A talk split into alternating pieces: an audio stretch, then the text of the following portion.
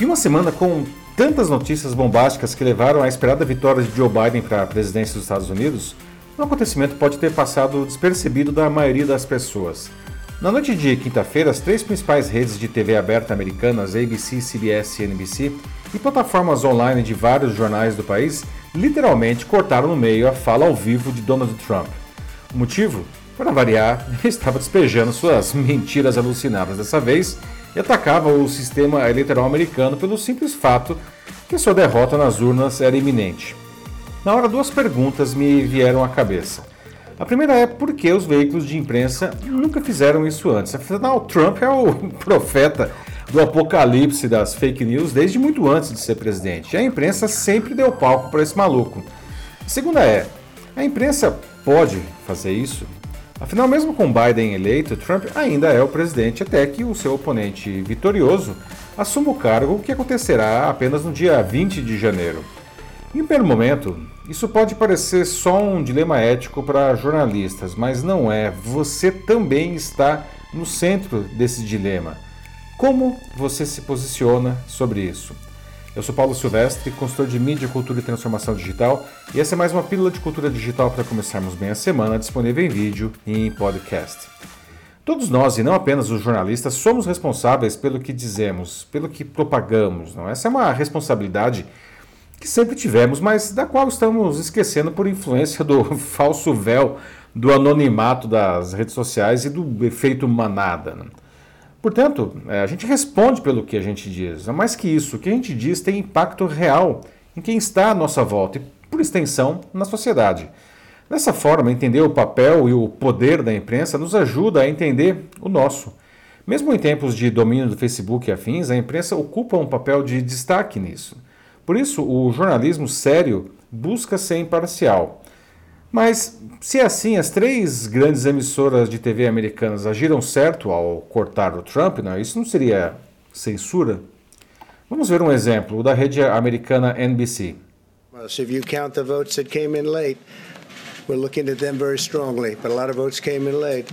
I've already decisively won many critical states, including massive victories in Florida. Iowa, Indiana, Ohio. Okay, here we are again in the unusual position of not only interrupting the President of the United States, but correcting the President of the United States. A NBC interrompeu a transmissão de Trump e seu âncora Brian Williams disse: Estamos aqui novamente na posição incomum de não só interromper o presidente dos Estados Unidos, mas também de corrigir o presidente dos Estados Unidos. E é exatamente isso que aconteceu. Trump e todas as suas cópias mal jambradas pelo mundo, inclusive aqui no Brasil, uh, costumam bater no que chamam de grande mídia, dizendo que ela o censura, calam o povo, né? e que a verdade só existe nas redes sociais. Isso serve para usarem essas plataformas para mentir descaradamente sobre tudo o tempo todo, para assim se manter no poder. E as pessoas que querem acreditar nisso, por qualquer motivo, além de um exército de robôs, não legitimam seus crimes. Ainda assim, se estamos em uma democracia, cortar Trump não é desrespeitar, então, quem votou nele? Essa pergunta é legítima, tá? E eu a respondo com outra pergunta. O que você teria feito ao ver que o presidente da República estava usando você para espalhar mentiras perigosíssimas e ódio para a população, colocando em risco a própria sociedade? Nesse ponto, podemos até mesmo questionar o que é verdade. Não? O filósofo alemão Friedrich Nietzsche disse que não há fatos eternos, como não há verdades absolutas. De fato, elas são raras. Elas estão, por exemplo, nas leis da ciência, mas para chegar a ser lei, uma teoria científica tem um longo caminho a percorrer.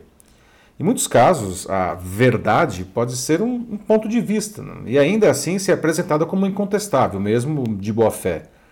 O jornalismo encontrou há muitos anos uma maneira de minimizar esse problema, definindo que os, os, profissionais devem ouvir o máximo de lados possível sobre um assunto.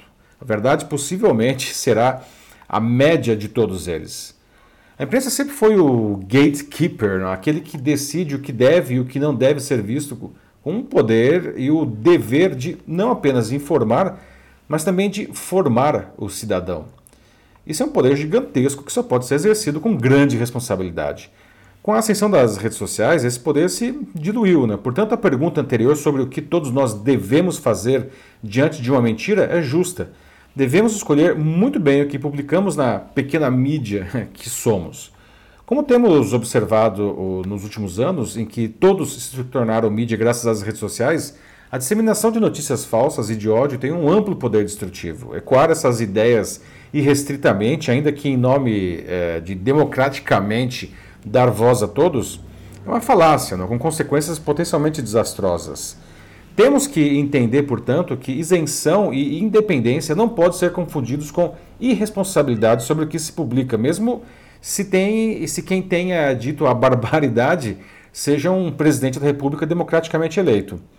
Todos merecem e devem ser ouvidos, desde que não estejam cometendo crimes ou deliberadamente mentindo para atingir seus objetivos. Como disse o cartunista e jornalista Milor Fernandes, as pessoas que falam muito mentem sempre porque acabam esgotando seu estoque de verdades. Ter um lado não significa não ouvir o outro, calar ou censurar. Ter um lado significa defender um ponto de vista, dando também bom espaço a quem pensa de maneira diferente, desde que todos os lados sejam legítimos. Afinal, a gente cresce ao ser confrontado com a diferença. Não? Quem tenta calar a diferença, quem trata o opositor como um inimigo que deve, se possível, ser destruído, não é legítimo, pois faz de tudo para tornar quem está à sua volta menor para se manter no topo com a sua própria pequenez.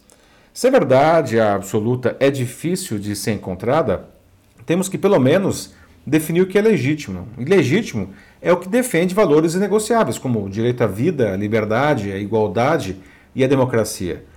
Em sua fala de quinta e incontáveis outras, não, Trump feriu isso. Logo, os veículos de comunicação acertaram ao interromper o, o que dizia para restaurar os fatos. Não? Escolheram um lado e agiram com responsabilidade. Deveriam ter feito isso desde quando ele ainda era pré-candidato. Não? Talvez nunca teria sido eleito, o que causou um dano gigantesco para o mundo todo, pela influência do cargo que ocupou por quatro anos. Não? Em nome da democracia, os veículos deram espaço às suas ideias alopradas. Não? Talvez porque, enfim, não achassem que aquele bufão pudesse ganhar qualquer coisa. Mas ele ganhou. Até porque essa exposição permitiu que suas ideias ressoassem, suas ideias ressoassem em grande parte da população, que caíram no canto da sereia e se viram representadas por ele. Agora, Donald Trump é o que os americanos chamam de pato manco, o presidente no período entre o resultado da eleição e a posse de seu sucessor. E ele ainda pode causar enormes danos aos Estados Unidos e ao mundo todo nesses dois meses e meio. Ficar dando palco para ele só permitirá que ele faça algo ainda pior. Não? A imprensa e todos nós devemos evitar isso. Você pode dizer, mas eu nem falo nada da eleição americana. Correto. Ela foi apenas um gancho para essa conversa. O mesmo raciocínio se aplica ao cotidiano de cada um de nós. Não há nada de errado em escolhermos algo para defender, mas devemos também dar espaço a ideias diferentes. Não devemos acolhê-las, não as silenciar. Caso contrário, usaremos esse grande poder que temos todos para nos tornarmos pessoas menores e também piorar a sociedade. É isso aí, meus amigos. E aí, como que isso impacta a sua vida, a sua carreira, seu negócio? Não? Como devemos nos posicionar publicamente com segurança? Se você não souber como fazer isso, mande uma mensagem para mim e eu ajudo você a trilhar um bom caminho. Eu sou Paulo Silvestre, consultor de mídia, cultura e transformação digital. Um fraternal abraço. Tchau.